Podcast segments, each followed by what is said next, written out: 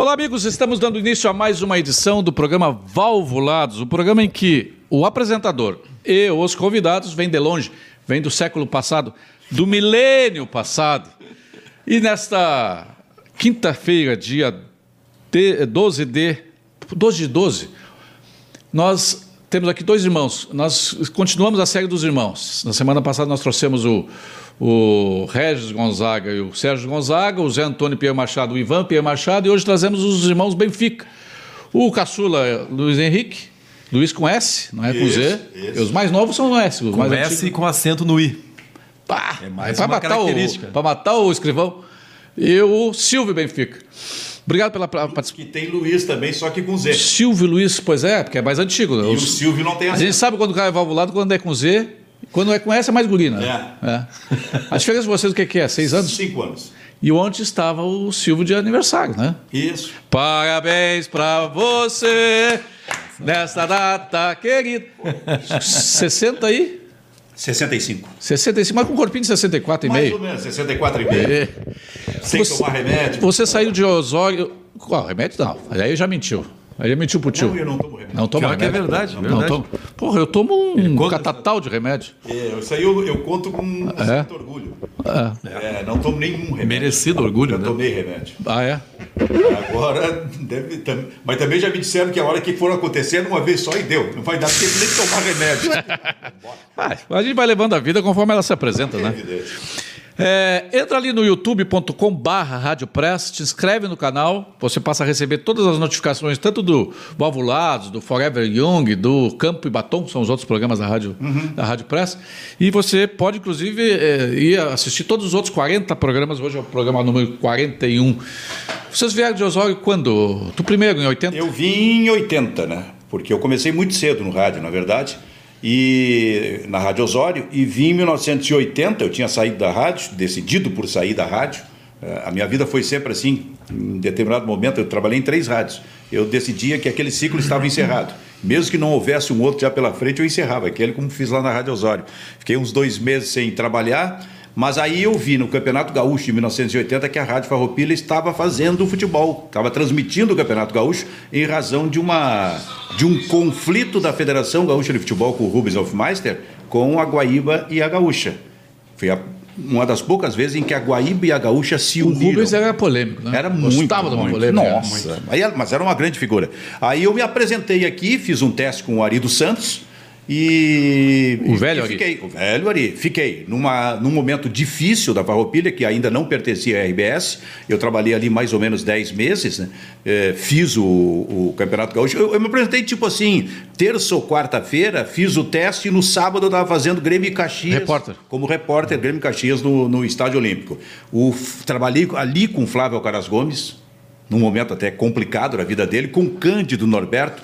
Se não me engano, o Teixeirinha também fazia programa. Sim, lá. fazia, fazia. Na- em 1980. Sim, acho que ele ficou até acho que um ano, dois ou mais. Exatamente. Porque eu estava em Pelotas, eu cheguei em dezembro de 80, eu estava em Pelotas e eu ouvia o, o Teixeirinha. Sim, sim, sim. É, final de tarde, assim, e início da manhã também. É. Então era um. Assim, ó, o ensinamento ali Não, tinha, acho que estava nessa época o Marner Barcelos, estava O Marne não. O Marne já não já Não não estava ali. mais? Não, não. A gente tinha, um, por exemplo. é, é, o Machadinho estava lá. O, o Machadinho estava, aí ele da, da equipe de esportes. Aham. E tinha ao meio-dia, ah, da uma hora, da uma às duas, e inclusive para combater, de alguma forma, tentar combater, o Sala de Redação também tinha um programa de debates. Participava o Scala, que foi zagueiro do Internacional, Jesus Afonso.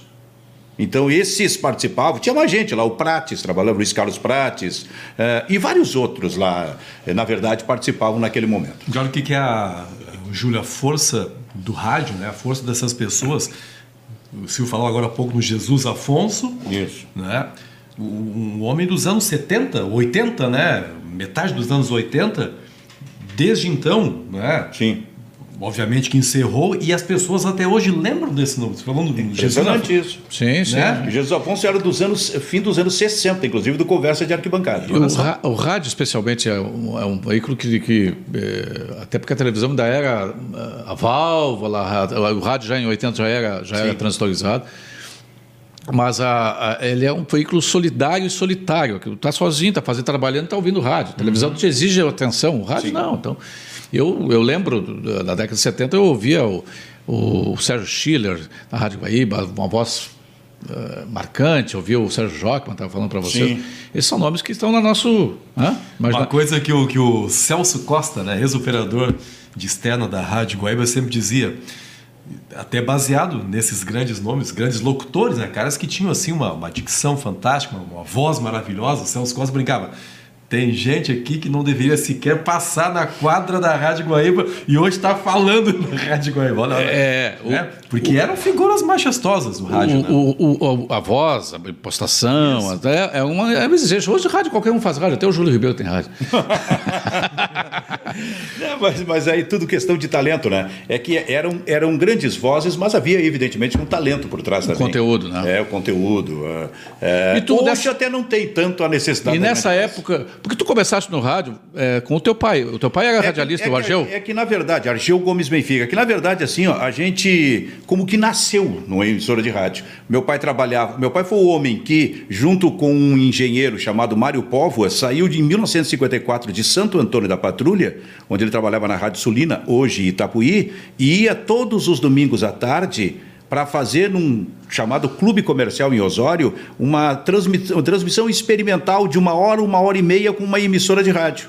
Ele fazia isso todos os domingos. 54 saindo pela chamada Estrada Velha, 030, lá de Que Santo é Antônio para Osório. Antônio. Exatamente. Então, até que a ideia firmou em Osório. E eu, aí, em 54 ainda, que foi o ano que eu nasci, em definitivo eles criaram a, a, a Rádio Osório lá. E eu, que sou mais velho que o Luiz Henrique, já em 62, 63, com 7, 8 anos de idade, eu já estava circulando e acompanhando os programas de auditório que meu pai apresentava. Muitas carreiras começaram assim. Teve aqui, né, nessa mesma cadeira que tu está sentado, teve o Guerrinha, semana, Sim, sim, alguns sim. dias atrás. O Guerrinha também começou indo assistir o pai na O pai. Turf. É. O Paulo Pires, da, da- ele e o Oberdan Pires, que, que trabalha na, na Rede Pampa, o, o, o- o Paulinho na Band, o pai dele também era. é, tinha um programa musical e tal. E tu fazias, começaste eh, profissionalmente com quantos anos? Eu, com 14, em 1969, Fazia o quê? Operador? operador. Eu estudava no ginásio. de- Cartucheira. Cartucheira. eu Estudava Cartucheira. no. Não, não, não, Não, não, não era cartucheira, não né? era cartucheira ainda. Cartucheira era moderna demais. É, não era cartucheira, era disco mesmo. É, uns discão. É, o disco, uma mesa com dois potenciômetros, como a gente dizia, e um. E a locução ao vivo, né? Locução, ao, comercial ao locução mas também tinha locução gravada em disco. Ah, é, só- É, eu me lembro de um, de um comercial do Chá Jamaiquinha, que era um dos que a gente Ah, mais antigo. rodava. Só puxava aquilo, aquele, uma espécie de um acetato, uma coisa assim, colocava no, no toca-disco ali e saía o, o Chá Jamaiquinha. Isso em E 69. tu começaste quando, Luiz Henrique? Eu comecei na Rádio Osório em 74, 75. 74. É, tinha 14, 15 anos. Mas também, a exemplo do Silvio, Pô, ainda bem que não existia aquela história, essa bobagem de trabalho infantil na época. é que, é, que, é, é que tem vários tipos de trabalho infantil, né? Eu não posso comparar o que eu fazia com 14 anos com um garoto. Não, mas hoje tenta botar um. Eu tento botar, se eu botar um guri aqui com 14 anos para pegar aqui o. ele é- eu sou, sou enquadrado, processado. Mas assim, dá, dá, o, é, e dá um problema definitivo, ou daqui a pouco o pai, por exemplo, se assina, tipo, não, eu pode, autorizo também, pode. não? É uma missa. É uma missa. É. Então, o me- me- me- menor aprendiz, só depois de 16 anos, tem, uma, tem que ser através do CIE. É um. É. é um. Mas enfim, é- eu comecei a trabalhar com 13 anos. É. Carteira assinada com 13 somos anos. todos, né? Ninguém morreu. A mesma, mesma origem. É, com 13 eu fui mecânico. Mecânico. É. Mecânico ou mecânico? Mecânico que só como é, lixava o carro para ser pintado. Ah, lá tá. com o meu tio lá. Tá, então, então é o tio, o, como é que é? O, o tapeador. O tapeador e o pintor. tapeador. Ele é o tapeador. Num verão, numas férias lá. Mas a exemplo do Silvio também, embora tenha começado com 14, 15, na Rádio Osório também já frequentava né, uma emissora de rádio desde 6, 7 anos. É. Também, né? Também levado pelo pai. E aí acontecia assim uma coisa muito boa que jamais vai sair da memória das pessoas, que o, o pai era, ele era correspondente da, da Caldas Júnior em, em Osório, no, no litoral. Então recebia todos os dias, né, de graça, o correio, o velho correio do povo, estampa, Folha da tarde. né? Estanda e a Folha da Tarde. Depois passou a receber a Folha da Manhã também. E eu ia para a Rádio Osório e ficava no chão. Lendo. As pessoas caminhando assim, né? E eu deitado no chão, tendo, não, não, não sabia ler. Olhava as figurinhas. Olhava as figurinhas. Essa coisa nunca me, É. Mas é uma, é uma coisa fascinante você poder acompanhar o seu pai no seu emprego, né? Puxa vida. Ó, Entra lá no Rádio Press. Hoje está sendo transmitido também pelo canal do amigaço Políbio Braga, com 170 mil inscritos aí o, o, o canal do Políbio. Estão conosco o Luiz Paulo Steffen, a Marisa Lazário, Carlos Henrique Esquivel Bast- Bastinho, não tem o que fazer, né? Nem as, as vacas. Grande, grande Carlos É, Bastos. eu quero mandar um abraço pro Bastos. O- É. O, Bastos é. Dias atrás alguém fez uma homenagem para ele no Facebook. Acho que a Jurema Josefa, jornalista, fez uma homenagem. E várias pessoas se associaram e eu também fiz. E fiz a seguinte observação, Júlio. O, o Bastos é o cara que mais conhece, acho que conhece ainda a política do Grêmio. E eu fui por longo tempo setorista do Grêmio, na Rádio Gaúcha, na Zero Hora. Então, em época de eleições, você sabia, queria saber como é que estava a movimentação, os bastidores da política, quais as chapas que seriam lançadas, quem apoiava tal chapa. A política partidária também entendia muito. Hoje ele não entende quase nada. E, e- mas E o o, Bastos era uma pessoa com quem eu falava diariamente. E eu acho, eu acho que até gostava de mim um pouco o Bastos. Mas o Bastinho, ele também, muita gente, da- ele, ele deu a, primeira oportunidade para um monte de jornalistas aí, né? tanto na, na rádio como na televisão. Mas a melhor história do Bastos é ter sido amigo do Paulo de Tarso, o fundador do Pasquim, né? Ambos lá em Passo Fundo, né? É, o Paulo de Tarso é filho do, do Múcio de Castro. Isso. É, o Múcio de Castro, irmão do atual eh, diretor lá do Jornal de Passo Fundo, lá o Jornal Nacional de Passo Fundo. A Fernanda Bess, filha do Hernani Bess, que é Ah, nossa sim, ouvinte sim, sim. permanente. O, o Bastinho diz assim, Ela dois... sabe que, o- que a gente acompanhava o pai dela Pai, também, eu, não, sabe, na televisão. Sabe, sabe, né? Porque é um vozeirão, aquele vozeirão Nossa É. Senhora. E, Dois grandes repórteres esportivos dos Bastinhos. O Eurico Salles, a Lúcia Pedroso, o Alexandre de Oliveira, a Masta André, o Vladimir Montanha, o Kurt Raiban, a Edne- Edna Coelho, o Masta André também dizendo que dupla, estamos juntos. O Sérgio Yost, da revista Expansão lá de Serginho Yost. O Serginho Yost. de Santa Cruz do Sul. é, a revista Expansão, o Márcio Pinheiro, o, filho, Filho do Ibsen. filho do Ibsen, o Davis, Sônia, ah, o Henrique Correia Sotomayor, o Marcelo Tovo, da revista também um revisteiro, Elizabeth Fonseca, Lilian Nunes, a Magali Reck, o Ange, Ange Ange, Rosângela Alves, Renato Berté, Madalena Valadão, o Rafael Queiroz, Marília Coelho, Luciana Severo, está conosco também o Rigoberto Gruner. Esse também sabe é, é comercializar. Nós estamos ali antes de falar, antes do programa, estamos falando sobre comercialização de espaço publicitário. Isso é Sim. uma arte. Uma arte já, assim, é, em extinção. É, é uma arte e um desafio extraordinário. Isso, aí que está o nó de tudo, né? É. O Rigoberto Gruner é um dos, dos caras dessa área. O José Avelini Neto, o Revista Gol. Revista Gol. É, a Fernanda Bezos dizendo, eu... é, Fernanda deve ser prima do Leandro Bess? Possivelmente, né? É, prima. Prima do do Leandro. Leandro Bessa. Prima, prima. Que ganhou o prêmio Press de. É, repórter, né? Repórter, É repórter? repórter de jornal revista. Ah, então eu vou mostrar o meu orgulho aqui, porque ele começou comigo no Plantão Gaúcho. Ah, é? Ele era estagiário, do Plantão Gaúcho, não era nem o produtor. É prêmio Press esse ano. Então, Então, olha só. O Avelino diz assim: parabéns por entrevistar essas duas figuras ilustres da crônica esportiva gaúcha. Abraço a você e aos Benfica. O Daniel Soares, lá de, lá de Tampa, nos Estados Unidos. Ah, filho. O, a Fernanda dizendo que o, que, o, o que o Leandro é filho do irmão do pai dela. É, seu Henrique, acho que é o pai do, do Leandro. pai do Leandro. né? É, mas Criador de cães lá em Ipanema. O, o, o Silvio Teodoro mantém aquela festa de final de ano, aquela festa de. Não, não, não, não. Parou não. de fazer? Não, eu, na verdade, assim, ó, eu, eu. Como é que eu vou te Um dizer? baile, aquele. Como eu, como, eu, como eu te disse, a minha vida foi sempre de ciclos, tanto no rádio, na, na- na atividade profissional, como fora dele. É, eu tenho uma casa lá em Osório, é, que até abro pouco hoje em dia, que era uma casa grande, assim, que eu sempre reunia grupos, porque eu tive muita facilidade de, de me integrar, de, de, de reencontrar os meus parceiros do tempo do primário e do tempo do ginásio, onde eu me formei em 1971 há quase 50 anos. E eu tinha esses grupos e me reunia com esses grupos. Mas aqui em Porto Alegre também a gente fazia alguma coisa em função do Colégio Nossa Senhora da Glória. E aí nós fazíamos algumas festas lá no Clube Farrapos. Era festa assim para Tipo mil aqueles pessoas. bailes da reitoria. Tipo aqueles bailes da reitoria. que- e aí, tu pagou por quê?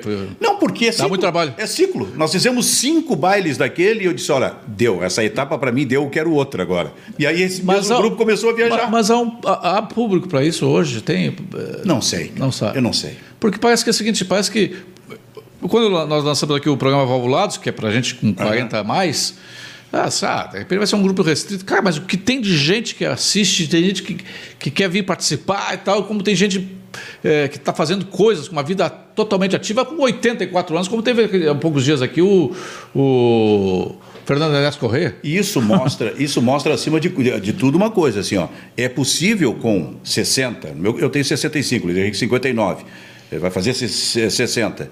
É possível com 60, 70, 80, 90 estar atualizado. Pois é. Se modernizar. O problema é que há muitos que não fazem isso, inclusive na nossa atividade. E há muitos garotos, inclusive, que entram para trabalhar no jornalismo, nosso caso específico, assim, no jornalismo esportivo, basicamente ainda com alguns vícios em função de que eles estão ouvindo, estou falando de rádio, assim, que eles, eles estão ouvindo aquilo, executam aquilo e não não há, é, é, é, mesmo absolutamente atualizados com essas plataformas digitais, a verdadeira revolução que está acontecendo nisso, não apresentam alguma coisa, não propõem alguma coisa diferente. E eu sempre dizia para eles assim, especialmente os jovens, assim, ó, me surpreendam porque eu posso surpreender vocês a qualquer momento.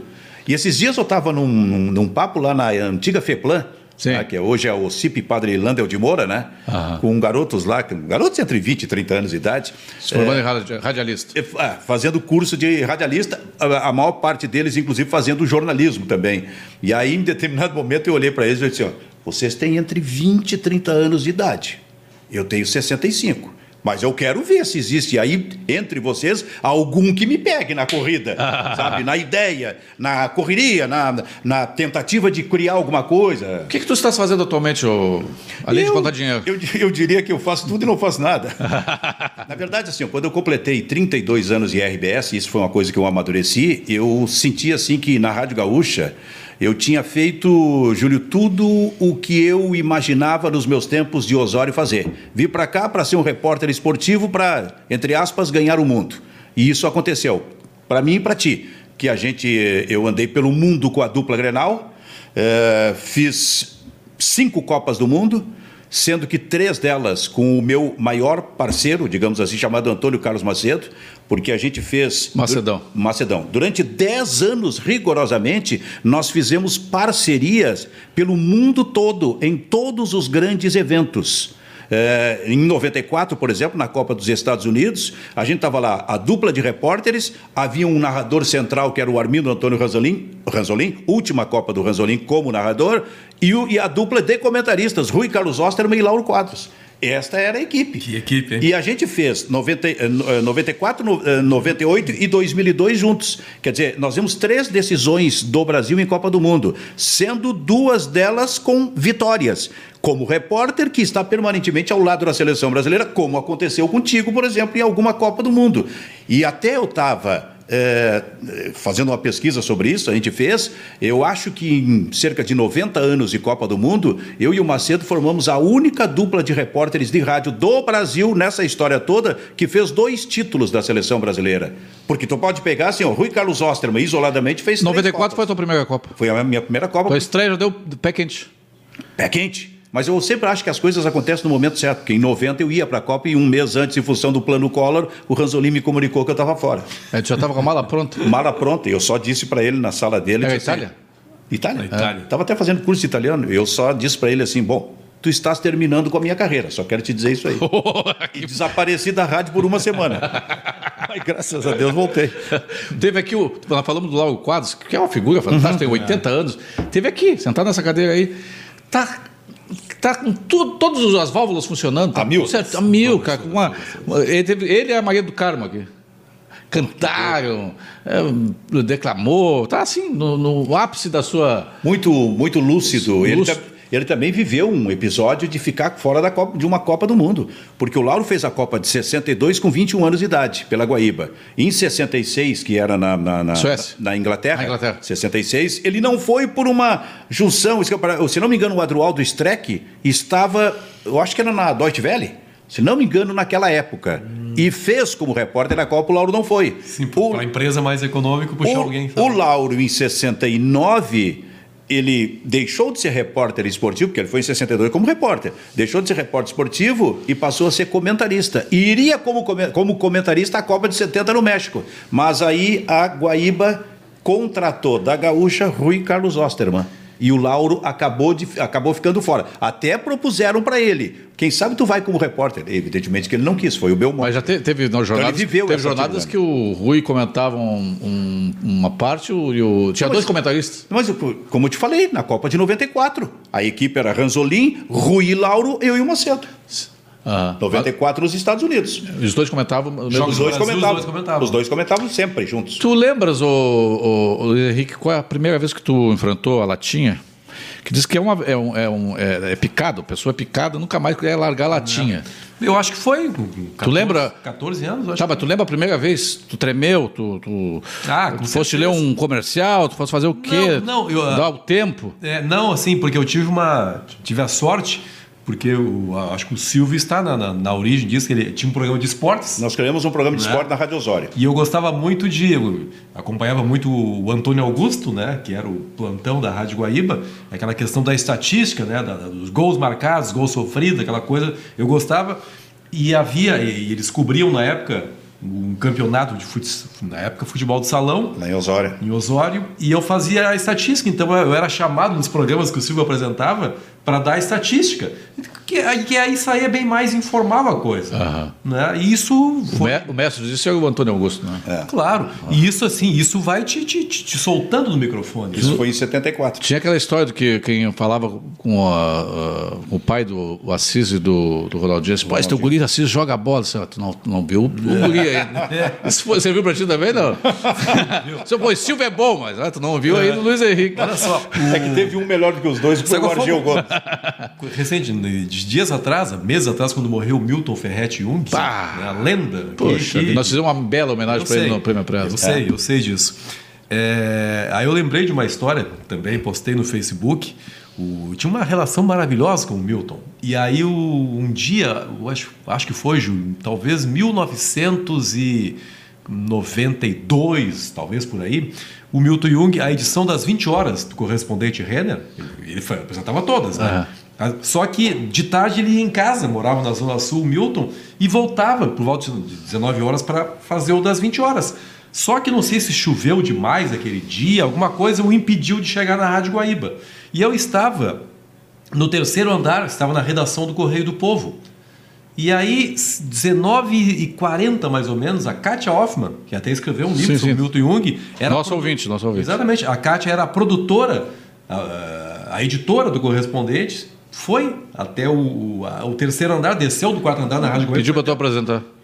A, Escuta, vai ter que apresentar o correspondente Renner. Putz, vida. Tá brincando, Cátia. Tremeu, aí tremeu a, a, Foi um momento. Mas tu assim... botou a mão na orelha também, que nem o Milton fazia, né? E, e baixava os. Não, não, você não faz absolutamente nada de tão nervoso, o nervoso que está é, da, da, responsabilidade. Nós, né? nós gostamos de homenagear as pessoas em vida. Nós homenageamos muitos anos o Milton Jung com o troféu Milton Jung, Milton Ferretti Jung, locutor. Isso apresentador de notícias Isso. do ano. É, é, ele subia ao palco. Nada mais merecido, né? É, de uma forma. É, ele, ele, esperava, a, a, a, família dele dizia assim que ele esperava ansioso, ansioso o dia do Prêmio Press para poder subir ao palco e ler quem seria o novo ganhador do, daquele ano. Uma muito carinhosa. O Silvio não, não conviveu tanto com o Milton quanto eu. O Silvio encontrava o Milton mais nos estádios. No estádio, encontrava no estádio. narrar os jogos, né? Mas eu convivia diariamente. E eu, meus filhos eram muito pequenos na época. Sim. O Lucas que hoje tem. Tri... Aliás, faz 38 anos hoje. É. Né? E a Carolina, que fez 36. E eles iam, Júlio. Eu, eu os levava na Rádio Guaíba e o Milton Jung os tratava como se fosse avô deles. Pegava os dois pelo lado, levava para a sala dele, dava presentes. Então, como é que não vou gostar do Milton O Felipe Vieira está dizendo assim que o Silvio Benfica substituiu o José Aldair no correspondente da Gaúcha. Fiz isso, fiz isso ah? também, é. É outra, outra lenda também. É outra, é outra. O, o, o Zé Aldair foi um Zé negócio assim. O Felipe Vieira, rapaz. Felipe Vieira. Nosso Felipe, que está indo para São Paulo. Tá. O, o José Aldair. Está desempregado, também. o Felipe, agora. Sim, ele disse que vai, vai para São Paulo, vai procurar emprego. Mas e eu o... substituí os dois, ele diz aqui. É mesmo? E eu fiz é, isso é, mesmo. substituiu, tu substituiu o Zé Aldair, ele disse que Sim. substituiu os dois. Ah. Tu vê. E, e, as circunstâncias foram parecidas com essa mesmo. O Zé Aldair, não sei, não apareceu, não Isso. lembro por quê, coisa e foram lá e me chamaram. É, é que são 10 minutos de absoluta tensão. É. A gente não sabe o apresentação. Que é pior. Outro que está mandando um abraço aqui. Lauro Quadros, o da Lagoa, Nossa. aqui de Cornélios. Nossa um abraço. Senhora. A gente não sabe o que é pior em. Grande amigo do meu pai. Né? o Milton Jung e o Zé Aldair, que é o seguinte O que, que é melhor? Você ficar sabendo, ó, amanhã você vai substituir, aí você começa a tremer 24 horas antes. Ou na hora. Ou na hora. Aí, aí já tá. É melhor na hora. Na Aí hora. Já tá na adrenalina. O Caldana também, parabéns com esses dois grandes repórteres, Rogério comentaristas do rádio brasileiro, no Valvulados. É, a nossa audiência ela é, Bem, claro. ela é forte, não é fraca. Está conosco aqui também. O Lauro deve estar tomando um cafezinho agora. É, com a dona. Com a avó, Esse é um Maria Helena. Seu, Maria Helena. seu programa é tão bom que vai ser atropelado por tantos anunciantes a partir de 2020. Nós vamos fazer uma fila ali. Para a direita, só os que quiser pagar à vista. Tem essa modalidade também, né? Yolanda Barbosa conosco, a Vera Salimem, filha do José Salimem Júnior. E Ieda Correia Lessa, que também é, é irmã do, um querido homem de rádio, que foi o. o ah, fugiu. Que foi o Raul Correia, que foi presidente da ARP. Um homem de rádio. A Cláudia Barcelos está conosco, Daniela Bedim, a Marilane Ribeiro Rochel, minha irmã lá de Imbé. Beijo, minha irmã. Zuleika Costa Ribeiro, a família Ribeiro está aqui toda aqui, ó. Boa tarde, estou ligada nesse papo interessante, diz a dona Ieda Lessa. O Diego ba uh, Boraldi, o Ivanir Cury, Flávio Pereira, o repórter, o Trabalhei colunista. com o Flávio Pereira. É, o Flávio Pereira. Ele produziu o Mendels, que acho na época da Gaúcha, né? Eu, eu não sei se ele. Eu não me lembro se ele produzia, mas eu me lembro dele como repórter e me lembro de eu fazer trabalho em cobertura de eleição com ele como repórter. Coberturas em. Eh, naqueles debates que eram feitos lá na RBS TV. A gente ia pela Gaúcha. A Luciane Dalpupo lá de Passo Fundo, Charles Chiran, é, José Luiz Salimem, mais um da família Salimem aqui. O Master André dizendo assim: esses dois devem ter muitas histórias dos bastidores. E os prêmios que saem, daqui a pouquinho. A gente tá, primeiro tá, a gente está.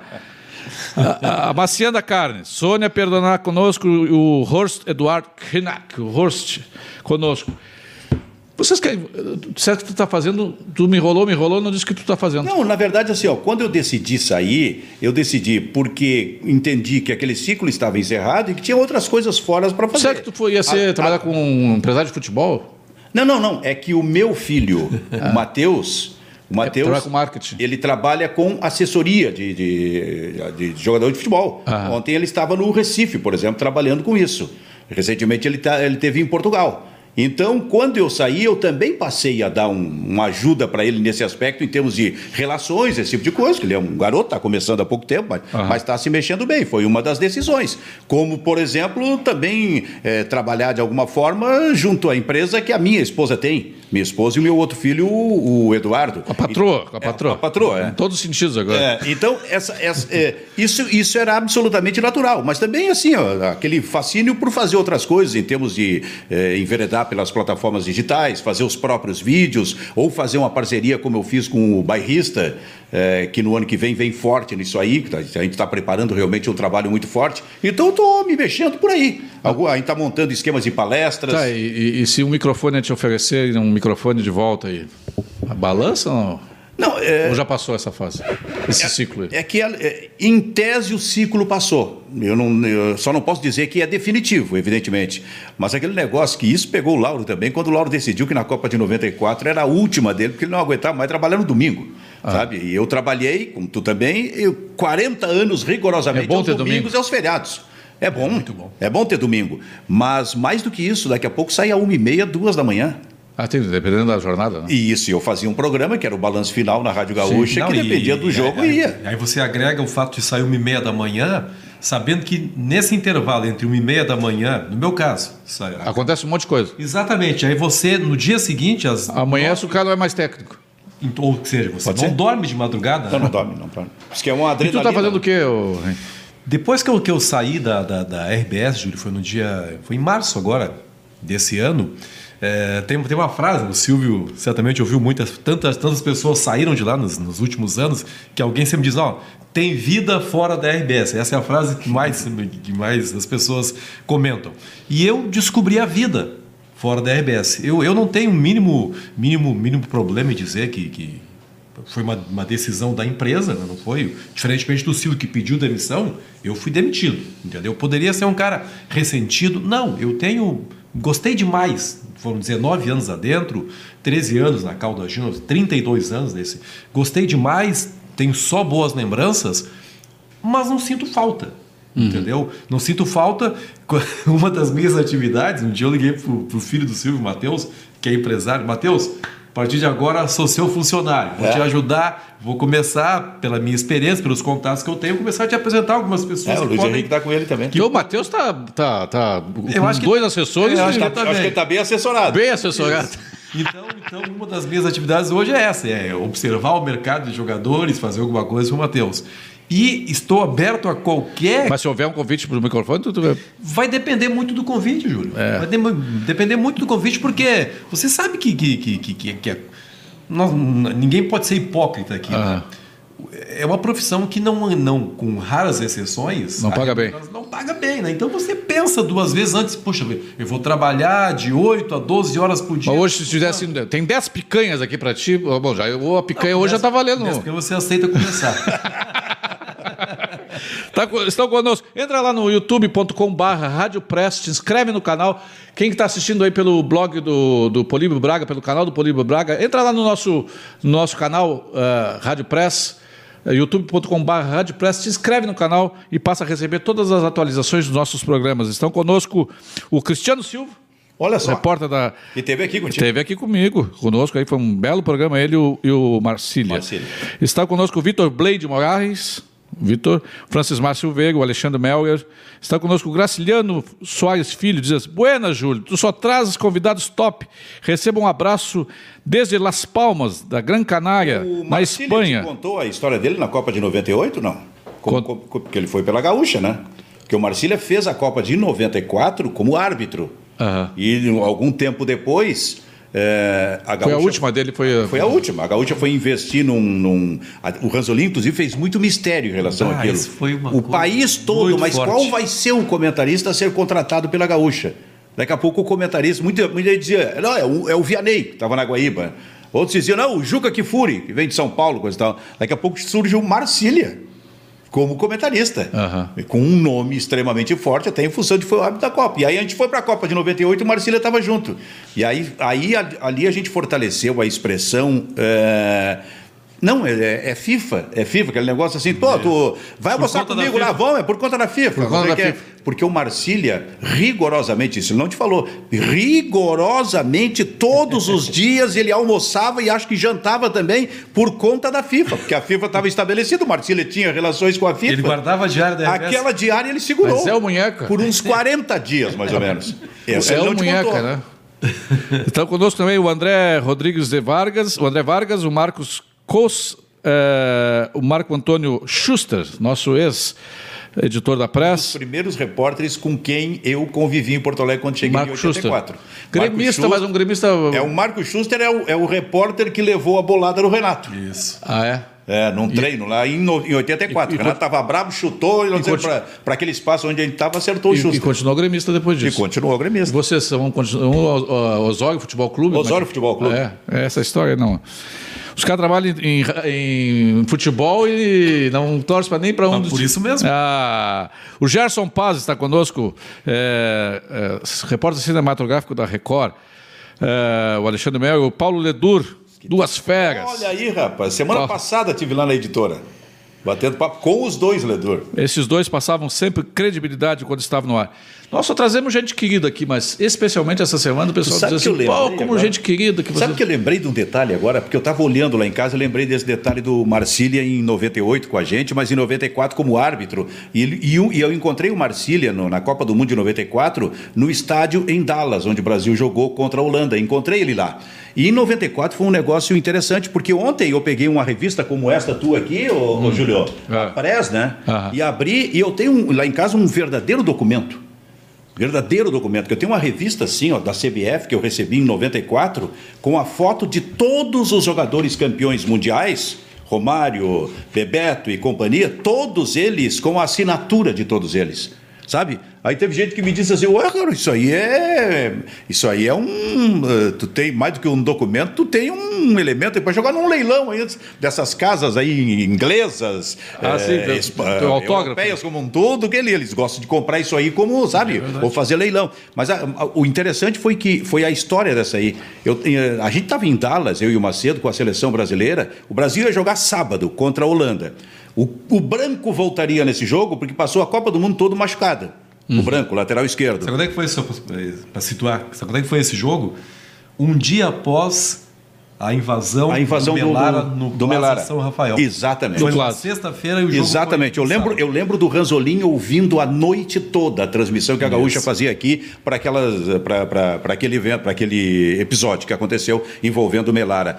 Então, na quarta-feira, mas ia jogar sábado, a gente estava circulando pela recepção do hotel, todos os jogadores por ali, alguém da CBF entrega estas, estas revistas para gente, sabe? E eu não sei se o restante do pessoal se deu conta disso. Eu peguei a revista, eu vi a foto de todos os jogadores, eu digo, mas vem cá, eu vou pegar o autógrafo dos caras aqui, porque se o Brasil é- for campeão, eu tenho um documento. Eu pensei assim, cara. E comecei a circular. Peguei de algum, acho que o Ricardo Rocha, fui no Dunga, o Dunga assinou, coisa tal. Do lado do Dunga estava o Romário. Romário assina aqui. Romário, joga, do, do alto de toda a sua autossuficiência, não, eu não posso assinar isso aí. Não sei. Ah, tá, não, não quer assinar, não assina, tudo bem. O problema é teu. tal. e circulei e peguei mais alguns. E aí fui para o elevador para subir para o nosso apartamento, meu e do Macedo, onde a gente ia entrar no show dos esportes à noite. Entra no elevador comigo o branco. Hoje ele não cabe no elevador, né? Não, hoje ele não cabe. Precisa de dois. Cai o E elevador. o Branco disse assim: e aí, Benfica, tudo bem? Tudo, tudo. Eu digo, porra, mas que máscara esse teu parceiro aí? Eu, sa- eu sabia que o Branco era um dos líderes, um dos que controlava o Romário, né? O que que foi, Benfica? Eu digo, não, olha isso aqui. Eu- Ah, não, essa é brincadeira. Tu pode deixar comigo essa revista? Eu digo, tá, pode ficar.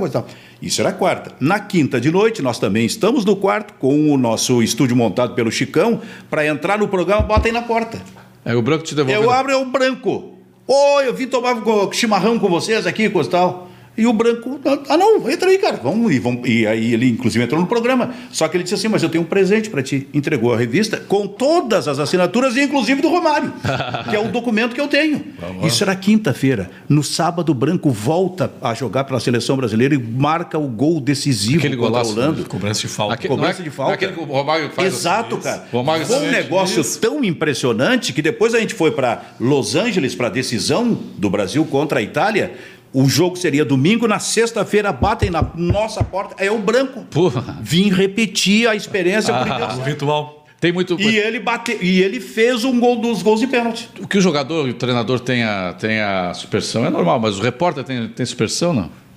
Não, eu, eu particularmente nunca, nunca tive assim, não, nada em especial. não. E, e, e nessa, ele está falando do Romário que é meio montado. tá, tá, tá. Sim, sim. Isso, isso piorou ao longo dos anos. Os jogadores foram ficando cada vez mais inacessíveis e mais estrelas, ou não? É a impressão minha? Eles são cada vez mais produtos, né, Júlio? Então, por serem produtos, são muito assessorados. Tem assessor Cercado de de imprensa, assessores, tem assessor para isso, para aquilo. Então, o- e, e outros clubes também mudaram, mudaram o dia a dia. Somos do tempo, Silvio e eu, em que você chegava no estádio meia hora antes dos jogadores, aí eles chegavam, estacionavam os carros, você os entrevistava ali antes do treino. Acabava o treino, você falava com eles na beira do gramado, com o jogador, com o técnico. E Hoje tinha não. uns que gostavam de ir pro vestiário também. Entrevistar no vestiário. Após os jogos. Não, durante o banho. Não, aí- mas, isso, isso aí fazia parte da profissão também. Daqui a pouco, como tá, tá, festejando um título, né? Tá todo mundo ali, a imprensa inclusive, e você Mas, entrevista. mas, hora mas isso, isso realmente, tu tens toda a razão. Eles são, mais do que qualquer coisa, eles são produtos. Mas hoje, assim, ó, para tu marcar uma entrevista, para tu fazer uma entrevista por telefone com o, vamos, vamos dizer, um jogador internacional, é o Parede, o atacante que está voltando para o Curitiba, e pega um jogador do Grêmio, eh, eventualmente aí, o André da vida, uma coisa assim, tem que passar por um assessor. Às vezes até por, por dois, para poder entrevistar. Isso. E tudo, claro, em função do tempo, porque isso não se observava naquela época, onde eles não eram tão produtos assim. É. Mas eu lembro de eu apresentar o Plantão Gaúcha que eu levei o Ronaldinho no estúdio e levei o Renato Portaluppi no estúdio. Isso porque eu, eu, eu falo porque eu fazia também o setor muito no Grêmio, com a maior facilidade. Hoje não se consegue de forma alguma. Estão conosco o Alex Bagé. Olha aí, rapaz. Figura. Lá, é, duas referências do jornalismo esportivo. Vocês são bem queridos, hein? Ó. Acho que vocês Que têm uma bom. boa. É, E o Alex Bagé é o nosso presidente Iraceg. dá segue. E aí, alguém ligando aqui do Rio de Janeiro. Nós temos duas, nós temos duas deve certezas na vida. alguma oferta para ti, hein? Nós temos duas certezas na vida. A gente vai morrer e a gente vai receber pelo menos um, um telefonante de São Paulo ou Rio por dia. ó, ó, olha aí. Ó. Agora começa. O Cristiano Oliveira está conosco também. Cristiano Oliveira Lopes. O Itacir Zílio, o Itacir Zílio foi jogador do Inter, não foi? Quem? Itacir. Itacir. Itacir não Itacir. O, O Cristiano o- o da. Cristiano Oliveira, é. Ah, Friedrich Rempeck. Baque aula de jornalismo, dois mitos, que dupla. O Olívio de Volpato, segura as, cade- as- as carteiras aí. Vê se a tua carteira está tá na mão aí. O Marcelo Blom está conosco. É, quem mais está? O Renato Gebler está conosco. O Francis, Francis Mar Silvério está conosco. A Maria Fideli, a Andréa Roche, o Caco Marcos, é, Márcia Pivato conosco. É, e a Thaís Bezerra também está E conosco. olha que você, é, puxar um pouco aí a, a brasa passado, como se diz, você está entrevistando aqui, Júlio, para nossa, nossa alegria, nossa É, honra. Nossa alegria. Está entrevistando dois caras que, que, que estão fora do, do mercado tradicional Isso, já isso, isso. há um bom tempo, né? É. Quer dizer, olha o que a gente consegue né, construir É, ao longo mas da carreira. Você se afasta e as tudo- pessoas seguem Tudo, gostando tudo de é você, dia após dia, né? Tu vai montando, ao longo do tempo, tu vai montando uma, uma, É verdade. uma credibilidade, É. uma, uma imagem, né? Positiva ou negativa, tu vai montando uma imagem ao longo do Mas tempo. isso também é a prova de que há uma, transmiss... uma transição absolutamente drástica no que diz respeito à audiência. Porque eu sempre digo o seguinte: hoje em dia nós temos duas audiências. Eu estou olhando sob o aspecto do rádio tradicional, por exemplo, que a gente fazia. Há uma audiência eh, mais eh, tradicional, digamos, muitos dos que estão nos, nos assistindo aí, de alguma forma, convivem com isso, e há uma nova audiência aí, que, se, que, que determina um desafio absolutamente enorme para os veículos de comunicação. Para quem faz, por exemplo, jornalismo esportivo. Como é que vão, tua expressão, como é que vão penetrar nesse território para daqui a pouco fazer com que a garotada ouça futebol pelo rádio? Agora, por exemplo, está aqui o, o Ricardo Zimpel, Ijuí na audiência. Está lá em Ijuí. Tá lá o, tem lá o Daniel Soares lá em Tampa. Tá lá o, Você falou o, na Espanha o já? Paulo Cruz. É, tem o, lá, o Graciliano lá na- nas Ilhas Canárias. Tá o Paulo Cruz lá em, em, em, em Aracaju. Né? Sim. Então, então é, o Olídio Volpato, esses dois são craques, mas não são da Schubergs. Eu tô, eu tô atrasado com a minha, minha mensalidade aí da, da Schubergs, ô, Olídio. É, está conosco o Carlos Stechman, também conosco. É, o... Quantos grenais você já. Qual foi o principal grenal que tu. O grenal mais enroscado que tu já reportaste? Mais enroscado. Bom, o primeiro foi um, Grenal em 87, dia da criança, dia 12 de outubro de 87. A gente, a gente nunca esquece o primeiro Grenal, né, por ter trabalhado. O Grêmio venceu por 1 a 0 no Beira-Rio, um gol do Jorge Veras com um frango do Tafarel. Ah, eu me Jorge Veras tinha uma bola da linha de fundo, o Tafarel falhou naquele Frango, frango, frango clássico. Frango, frango, 87, 12 de outubro de 87. Mais ou menos que nem o que agora o, o goleiro do. Quem é que o Guerreiro chutou e o goleiro aceitou agora há poucos dias aí? O Gatito Fernandes? Ah, sim, sim. sim. Franguito Fernandes? Sim, É, sim, sim. é, é, exatamente. É que naquele foi Só o. que aquele foi no, no lado. É, o Tafarel estava quase Pegando a bola. colado, É, né? Quase foi- colado na trave. Foi como o Foi gol. um chute da, da linha de fundo, É, uma coisa exatamente. estranha. Foi sem como graça. o gol que o Tafarel tomou eh, contra a Bolívia na- nas eliminatórias de 93. Como alguém que bate um escanteio e você tá colado na trave e a bola passa. Um gol, Isso. um gol sem ângulo. O mais enrolado, muito difícil. Não foi o da, dos banheiros atômicos, não? aquele foi complicado. Eu- Mas aquele foi eu ma- mais fora de campo, né? que Eu gostaria de ter campo, feito né? o, o- o Grenal de inauguração do Beira Rio, Ah, em 69, onde todos brigaram. O Mas jogo foi- terminou com uma briga. Só, Sim, mas foi- o placar só foi- dois ou três, né? Foi 0x0. Foi 0 a 0 Foi 0x0. Então foi do, foi do, do, do- da inauguração do Olímpico, que foi. Não, esse foi 6x2. 6 a- Esse foi em 1954, É. os quatro gols do Larry. Quem que tu, de- tu. Qual os jogadores mais antigos que tu lembras? Eu, citaste o Larry agora. Que eu lembro. Não, eu, Que tu diz assim, porra, esses jogaram bola, cara. Ah, bom, eu, eu, eu posso, por exemplo, salientar dois centroavantes que, para mim, são os centroavantes eh, de uma seleção de todos os tempos do Grêmio e do Internacional. A Alcindo Marta de Freitas, do Grêmio, que jogou a Copa de 66, absolutamente extraordinário, e Claudio Miro. Claudio Miro Estrais Ferreira pelo Internacional, Esse que estilo- fez o gol de inauguração do Beira-Rio. O estilo um pouquinho diferente, não? É, é, é diferente porque naquela época o, futebol, o, o Claudio Miro é o tanque. era um tanque com qualidade. É, com muita era técnica. impressionante. Ele tinha, era um tanque de forte, como era o, o, o Alcindo, só que eles tinham qualidade técnica. É impressionante. O Claudio Miro era assim. O Cláudio- E cabeceio também. Quem pintou parecido com o Claudio Amigo foi o Walter, né? Sim, sim, sim. Muito parecido. Tinha uma característica mais ou menos Fisicamente, parecida. né, E o interessante é que o E o Walter problema também o mesmo. Mesmo problema, porque o Claudio Miro, que foi um centroavante extraordinário, com 26 anos de idade, começou a deixar de, eh, a desaparecer como centroavante. É. Olha o o jogava. Alcindo, citado pelo Silvio, aí, o Alcindo, eu tive a, tive a alegria de, ser, de virar amigo dele. Já no- nos últimos anos da vida dele, infelizmente, ele faleceu, acho que uns 3, 4 anos. Começou a ter problemas muito sérios de diabetes. e eu, eu me aproximei dele através do Moisés Mendes, Hum. ex-colega da Zero Hora, um gremistão daqueles malucos, e disse: Benfica, eu quero fazer uma matéria com o Alcindo dentro do Estádio Olímpico, onde ele marcou os gols mais bonitos da sua carreira. E eu quero que você, primeiro, como é que eu faço para entrar no Estádio Olímpico? Né, Ele, Moisés dizia, eu tinha toda, toda a possibilidade, aí levamos o Alcindo e desde então ficamos, eu entrevistava frequentemente na Rádio Gaúcha, uma figura E maravilhosa. quais os jogadores que tu, desses, desses que todos tu viu jogar? Desses que tu, do- dos centroavantes que tu falaste, Sim. eu sou colorado, sou, eu sou gremista e colorado. Gremista do Grêmio Esportivo Brasil, sou sócio do, do Chavante e sócio colorado. É, o primeiro jogo que eu assisti na vida foi, Inter, é, foi é, Brasil e Aimoré. Assisti de trás da, da goleira, Que ano isso? em 68, 69. O goleiro é o Geov. Gióvio, Gióvio, Adilson, Jocelyn. Jogou 10 anos no Brasil. Gióvio, Adilson, Jocelyn, Moacir, Manuel, Caçapava e Birinha.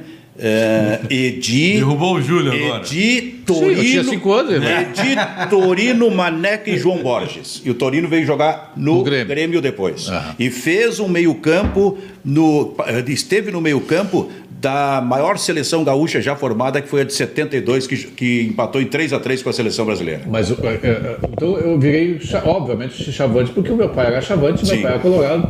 E, eu, e, o grande jogador que eu, que eu disse, pá, como joga esse cara? Era o Flávio Bicudo. Ah, jogava Nossa. demais. Jogava muito isso também. Ele, ele- ele tinha uma categoria, ele chamava a bola de minha querida, né? Chamava de, de tu, né? É, tu. É, e, e ele, é um, ele é um centroavante que tinha excelente colocação e, e- e ele tinha um, um toque refinado na bola, né? Eu E gostava grande cobrador de E faltas. cobrava falta. falta, né? que surgiu no Internacional e foi jogar no Corinthians. Em 1968, o Santos do Pelé há muito tempo não perdia para o Corinthians. O Corinthians tinha o Rive- Dinussani e Rivelino e o Flávio era o centroavante. Mas não tinha jeito de ganhar daquele Santos do Pelé. Até que, em determinada hora, acho que foi quarta-feira de noite o jogo, o Corinthians, enfim, ganhou do Santos por 2 a 0 Um dos gols foi do Flávio. Flávio Que, que, que tu teve um problema? Tu teve um problema com, com o Darley? Em 95? Eu tive, assim, algumas entrevistas mais fortes com o Darley que, olha, quase viraram brigas. É um negócio. É? Hoje está completamente superado, Superado. porque se supera isso, claro. Até já entrevistei o Darley já várias vezes, mas foi um momento muito complicado e houve até uma informação de um repórter. eh, do interior, eu, eu não não lembro o nome dele, que me disse: olha, o Darley mandou um segurança te bater aí. Porra, eu não posso acreditar nisso, né? E tu, Luiz Henrique, alguém que te.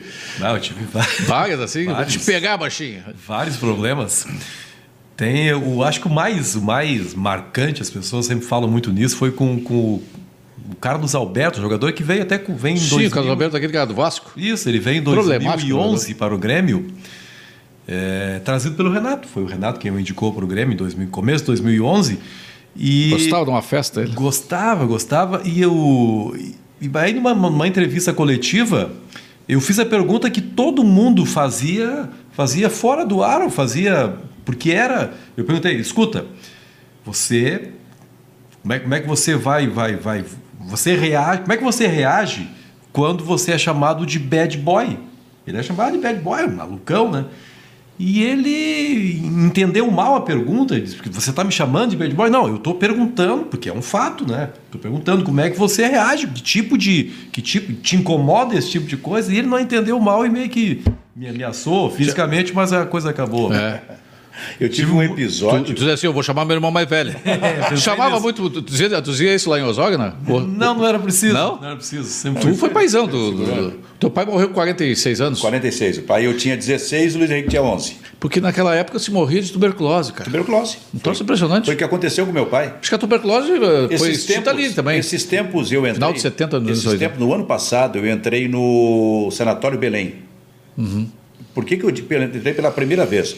Aliás, o meu parceiro Gustavo Fogaça, que um grande estava filmando lá, o Gufo, estava filmando e me convidou para assistir. E eu fui lá. E entrei no anfiteatro onde o nosso pai apresentou, tenho fotos disso, é, ele, ele ficou quase um ano em 1965 no Sanatório Belém em função desses problemas, problema de pulmão. Tinha que ficar segregado, né? Ficar segregado. E um dia, um final de semana, a minha mãe veio com o meu irmão, com o meu tio e comigo, e eu vim junto para visitar o pai. Eles puderam entrar e eu tive que ficar naquela praça fora ali. Ali fora, não, eu tinha 10 anos de idade, não pude entrar. Porque tu não eu... tinha, dizer que tu não tinha não ainda tinha os, o, o, é é a defesa para é, e eu, vacilo. E eu guardei lá. Então eu me emocionei muito no ano passado quando entrei no anfiteatro, onde o meu pai, que era também uma espécie assim, o nosso pai, revolucionário em termos de rádio, ele apresentou ali, ali dentro, ele criou um programa de auditório, que ele já fazia lá com o pessoal, e seguramente tinha muitos, devia ter muitos radialistas, artistas lá, esse tipo de coisa. Isso ele foi 65. Um ele, 65. Mas ele morreu em 71. Morreu em 71. E aí tu eu foi, tinha 16. E aí tu uh, também te avocaste, ou te caiu nos ombros também a, a, necessidade de ajudar em casa e ajudar a sustentar. É, é, tinha três irmãs e mais o Luiz. Isso. E como eu era o único que trabalhava, na verdade, né, porque eu estudava de dia e trabalhava de noite na rádio, eu até tive um aumento lá naquela época. É, e naqueles primeiros momentos eu, eu, eu fui uma espécie de responsável pela família com 16 anos. Mas o mais importante naquilo, para mim, naquele momento, foi o fato de que ali, eu sentindo que eu tinha essa responsabilidade familiar, eu não poderia sair de Osório como colegas meus do, do ginásio, que já estavam se era a escola técnica, já estavam se preparando para vir aqui para o Parobé ou para estudar em Taquara. E eu lidava com isso, mas não pude, eu tive que ficar. Então, foi ali, de alguma forma, que eu comecei, com 16 anos, a trabalhar a ideia de que a minha vida seria o rádio. E, e, uma coisa interessante com vocês dois, que o Luiz, de alguma forma, o Luiz Henrique seguiu um um pouco da, da, no teu vácuo, mas ao mesmo tempo criou teu próprio, tua própria carreira. Tu, vocês têm, são muito ligados, mas ao mesmo tempo dá para distinguir bem Sim. o trabalho do Silvio e o trabalho do Luiz Henrique. Isso nunca te incomodou, né? Ser irmão do Silvio. Pelo amor de Deus, jamais. Aliás, muito me facilitou, né? É. Me facilitou. Eu, em 87, eu vim para a Rádio Guaíba em setembro de 87. Eu tinha 27 anos. Eu estava trabalhando em Tubarão, Santa Catarina. E aí o que acontecia? Seguramente por influência do Silvio e também do, acho que do José do Pinheiro, Sim. e talvez do, do, do Marco Antônio Pereira, eu, eu, eu, gravava boletins, Sim. Né? boletins do futebol catarinense para a Rádio Gaúcha. Ou seja, de algum modo, né, fui apresentado à Rádio Gaúcha, ao, a, ao Rádio Gaúcho, por influência do Silvio também. Mas veio para Guaíba. Vim para Guaíba. Para ser meu concorrente. Ah. Isso. É, mas é, é, é, às vezes, às vezes o, nome de um, de um, de um, de um, do pai ou o nome do irmão mais velho atrapalha, né? Tem, a gente conhece vários casos disso. Quando há uma assim, uma a sombra, porque tem que sair, tu saíste da sombra, tu, tu claro. num determinado momento tu, tu te tu te facilitou, mas tu conseguiu sair da sombra, criar teu sim. próprio nome, teu eu acho próprio sim, eu acho que sim. É. Em 1999, eu fui para o Japão para fazer a decisão do Palmeiras contra o Manchester United do Mundial de Clubes. E eu iria, e a Gaúcha fez todo um, um silêncio em relação àquilo, não, a, a Gaúcha não deixou circular a informação de que eu iria para lá para ninguém, para Guaíba especialmente, não ir. E aí, dois dias antes, e, e, e, aí me pediram, pô, não fala nada pro teu irmão. Aí eu respondi a pessoa, acho que vocês não me conhecem, né? Aliás, a gente não conversava nada sobre sobre os bastidores sobre bastidores uma coisa porque não, era concorrente. Sim não, não conversávamos sobre nada sobre isso. E aí o Pedro o Pedro Ernesto chegou para mim e disse ah, não fala nada porque aquele jeito deles não fala nada pro teu irmão coisa Pô, tu não me conhece, né, Pedro? É. Evidente é. que eu não vou falar. Só que o Pedro, dois dias antes, anunciou na Gaúcha que eu estava embarcando para ir para o Japão, embarcando no dia seguinte para ir para o Japão, para fazer a decisão do Mundial de Clubes Palmeiras e Manchester United. Que é um jogo que interessava porque o Filipão treinava o, o Luiz Felipe treinava o né? Palmeiras. Dois dias antes o Pedro anunciou. No dia seguinte eu estou no aeroporto para viajar para o Japão, quem é que surge? é. Eu digo, Pedro, tu é o culpado. O, um grande amigo seu, Paulo Sérgio Pinto. Eu cheguei na rádio no dia seguinte Vai pro consulado do Japão fazer o teu visto. Teu visto que tu tá embarcando amanhã pro Japão. O Paulo Sérgio Pinto teve aqui, ele e o Ayrton Rocha fez uns programas que eu mais ri. Porque o Paulo Sérgio, ele tem aquele jeito, mas ele tem história maravilhosa. É, e o Ayrton muito, muito, também conhece os bastidores, os dois são muito amigos, né? É, e o Paulo Sérgio é um dos caras que mais sabe comercializar, que eu conheço, um dos caras que mais sabe comercializar espaço publicitário, que é o grande lance. Dona Sandra Castro está conosco está sempre com o seu querido marido, né? A Naga Bertolucci, essa da Castro, é a que detém 50% das minhas ações. Muito bem. É, o Herbert Steinberg está conosco, o Joanilson Silva, eh, está conosco o Emanuel da Ross, Luiz Schreiner, Marília Fideli, eh, Carlos Leonel Curvelo Chirant. O Chirant tá que é feliz da vida, flamenguista, foi campeão brasileiro, campeão da Libertadores. Tem um time que é. o- Cara, dá prazer de ver o, o Flamengo jogar, adoro de ver o. Carlos Schroeder? Não, Carlos Chiran. Ah, o Chiran é o lá da Globo, né? Isso, que eu sou, sou o grande amigo do, do, do, do irmão dele, Celso Schroeder. Ah, o Celso, o Celso da, da, da, da FENAGE. Eu tive uma faceta que você, acho que muita gente não conhece, o Silvio sabe, conhece muito bem. Eu sou ilustrador também, sou desenhista. Ah, é? E durante bom tempo, O Chiran é o eu, eu era o substituto do Schroeder E o nas te- charges do Correio mas, do tu, Povo. mas tu tinha o teu próprio traço. Tinha meu próprio traço. Lá em Osório, a gente fazia. Quando nós tivemos um jornal lá em Osório em 78, 78 eu tinha 23 anos, tu tinha. ó, 18? 18, 18 anos. A gente fazia a cobertura das sessões da Câmara de Vereadores. Então nós íamos para lá e o Luiz Henrique ia para lá com a caneta dele e um papel. Terminou uma das sessões da Câmara, ele foi nos vereadores e mostrou para eles a caricatura de cada um deles. Acho que eram 15 vereadores, acho. Ah, mas eu não sabia. 15 na hora durante a sessão. Ah, Pô, podia ter trazido aqui a caneta no início, fazia uma. uma, uma não, fazia a nossa aqui, o Friedrich. Pô, com esse nome aqui, cara, vou ter que aproximar aqui. ó. Friedrich. O Friedrich. É? Friedrich Friedrempa Rempak. É pra matar o cara, né? Nossa senhora. Ah, que The, nome. Be- The Benfica Brothers. É o cônsul alemão aqui, né? Deve ser da, da, da, da, da, da Suécia. Friedrich Friedrempa Rempak. Isso aí deve ser João da Silva lá em. espetáculo isso aí. Deve ser João da Silva, né? Marília Fidelio, Rodrigo Steffen, Rodrigo Steffen lá de São Leopoldo. É, Carlos Joel da Silva, lá da FETAG, o Flávio Dutra, Ó. Flávio- o vô. E está conosco aqui também um que vai, Trabalhamos com ele. vai ter um que vai ser vô agora, vô Quem? fresco, Marco Poli. Meus parabéns aos Benfica. O Benfica aniversariante é um abraço, irmão, duas férias do Rádio Esportivo. O, coisa, não tem coisa melhor do que ser avô, cara. A minha netinha todos os dias me manda mensagem. Luiz manda Henrique é. foto. Eu descobri. Eu quero ser, mas. É? Descobri isso, descobri isso aí no dia 6 de outubro de 2010, quando nasceu a Júlia, minha neta. Júlia, um bom nome. Né? Júlia quer dizer jovem. Que é a minha filhada. É? É. Tu, é, então, em 2010, então já tem nove anos. Nove anos. Ah, já anos. tá. Fui avô com 50 anos e achei que era cedo demais, mas tem gente sendo avô com 40 e pouco. Pois é. Aí, né? e, e tu uh, tem quantos filhos? ô? Tenho dois. E nenhum deles. O Marcelo. eu O, estou esperando o Eduardo e o Matheus. o Matheus. O Matheus está casado e eu estou esperando filho, mas. Matheus, tá assistindo aí, Matheus? Avisa ele aí. Ô, velho, dá esse prazer pro teu Júlio. pai, não tem coisa melhor do que ser avô, porque o avô só pega a parte boa. É. Quando tá incomodado, ou tá incomodando, tem que trocar a fralda, passa pro pai. Tem que, tem que quem dá disciplina é o pai e a mãe. Eu já estou naquela fase, Júlia, em que eu sou o motorista da minha neta. Ah, é. Eu tenho que pegá-la todo Vai dia no- na casa, vai ela no ir ju- para a escola. Vai no balé. Perguntar se ele está fazendo, qual era a atividade É. dele. Ah, sim, agora Uma é. delas eu sou motorista da minha neta. de, motorista de Uber da neta. Ela chegou a me chamar de vovô do Uber uma, Ah. uma época, olha só. A Vivian, eh, Viviane Costa conosco também. É, entra lá no youtube.com barra Rádio Press, se inscreve no canal, passa a receber todas as notificações e atualizações dos nossos programas da Rádio Press. É, Conta uma história do Silvio que ninguém sabe. Ah, não. Aquelas comprometedoras, aquelas que só irmão sac- sacanagem conta, cara. O que, que eu vou contar? Teve aqui, o, teve aqui o Regis, o Regis Gonzaga, Gonzaga. e o Sérgio Gonzaga.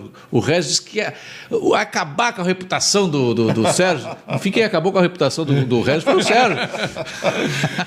Ah, Júlio, eu, eu, eu- eu posso, posso pular essa? Ah, e tu. Mas é interessante isso, porque a gente não. Não tem história? Não, e olha que a gente está junto há bastante tempo, de alguma forma, assim, muito ligados, muito próximos.